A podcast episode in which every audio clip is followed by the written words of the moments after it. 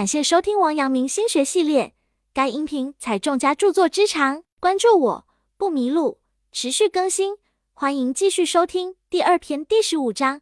该篇具体讲解王阳明心学内容，有圣贤古训，又有当代意义和举例，一定要认真听讲或者重复去听，并充分结合自身经历和感受，这样才能够更好的领悟心学智慧。第十五章：淡定心，不以物喜，不以己悲。王阳明曰：“当极静时，觉此心中虚无物，旁通无穷，如长空云气，流行无所止极，非宁静而无以致远。”诸葛武侯如是说：“静是什么？是泰山崩于前而色不变，是大胸襟，也是大觉悟。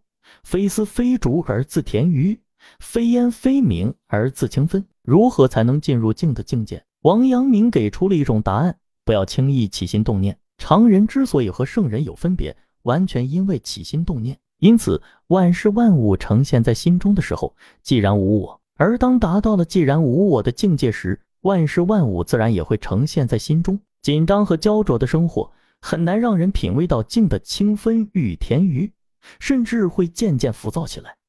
可是浮躁往往不利于事情的发展，因此，与其让浮躁影响我们正常的思维，不如放开胸怀，静下心来，默想生活的原委。毕竟，唯有宁静的心灵，才不盈盈于权势显赫，不奢望金银成堆，不祈求声名鹊起，不羡慕美宅华邸。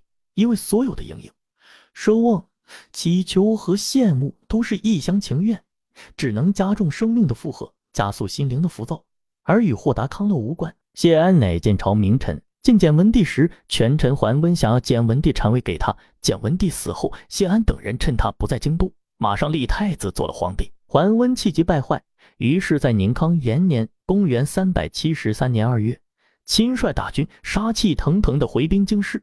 向谢安问罪，并欲趁机扫平京城，改朝换代。眼见朝廷上下人心惶惶，新帝司马曜也不得不下诏，让吏部尚书谢安和侍中王坦之到新亭迎接桓温。二月的京城，春寒料峭，桓温的到来更给这里增添了一派肃杀气象。桓温到来时，百官都去迎接，文武百官纷纷跪拜在道路两旁，甚至连抬头看一眼威风凛凛从眼前经过的桓温的勇气都没有。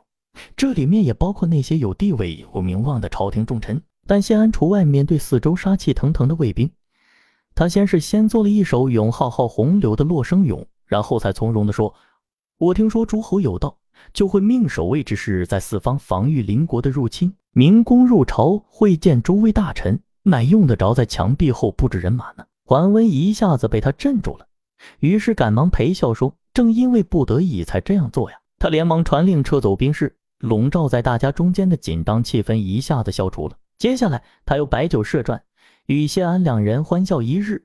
在这欢笑声中，东晋朝廷总算度过了一场虚惊。泰山崩于面前而不惊，如此的定力不是每个人都可以具有的。谢安曾经在桓温的手下做事，面对这个杀气腾腾的上级，要想保持镇定，不仅需要在气势上胜过他，更要在内心上胜过他。可以说，谢安能够在桓温面前安然自在。是因为他自己保持了内心的宁静，在气势上胜过了桓温。王阳明良知的哲学思想中包含这样一层含义，即良知是生命本源的一种知觉。宁静作为一种功夫的意义就在此，它能够减去压在良知表面上的重物。宁静是一种气质，一种修养，一种境界，一种充满内涵的悠远。安之若素，沉默从容，往往要比气急败坏、声嘶力竭更显涵养和理智。其实。真的不需太急功近利，不如将心跳放缓，随青山绿水而舞，见鱼跃鸢飞而动，水流任极静长静，花落虽贫亦自闲。把心常放在静处，荣辱得失哪一样能够左右我？王阳明曰：心之本体，源自不动。王阳明曾在平定叛乱后，看见世风日下，感慨道：破山中贼易，破心中贼难。心中之贼便是私欲，私欲是一切万恶的源头。他认为，一个人持有什么样的心态，就可能成为什么样的人，也就能够拥有一个什么样的人生。世间的事分着他来，只有做到不动心，才能得到真正超然物外的洒脱。王阳明认为，心的本体原本就是不动的，心不动，即便有三千烦恼丝缠身，亦能恬静自如。这就好比同样多的事情，有人为世事所叨扰，忙得焦头烂额，有人却能泰然自若地悉数处理完毕。生活的智者总是懂得在忙碌的生活之外，存一颗娴静淡泊之心，寄予灵魂。后者虽因忙碌而身体劳累，却因为时时有着一颗清静、洒脱而无求的心，便很容易能找到自己的快乐。苏轼是宋代名士，既有很深的文学造诣，他的思想也兼容了儒释道三家关于生命哲理的阐释。虽如此，有时候他也不能真正领悟到心定的感觉。苏轼被贬谪到江北瓜州时，和金山寺的和尚佛印相交甚多，常常在一起参禅礼佛、谈经论道，成为非常好的朋友。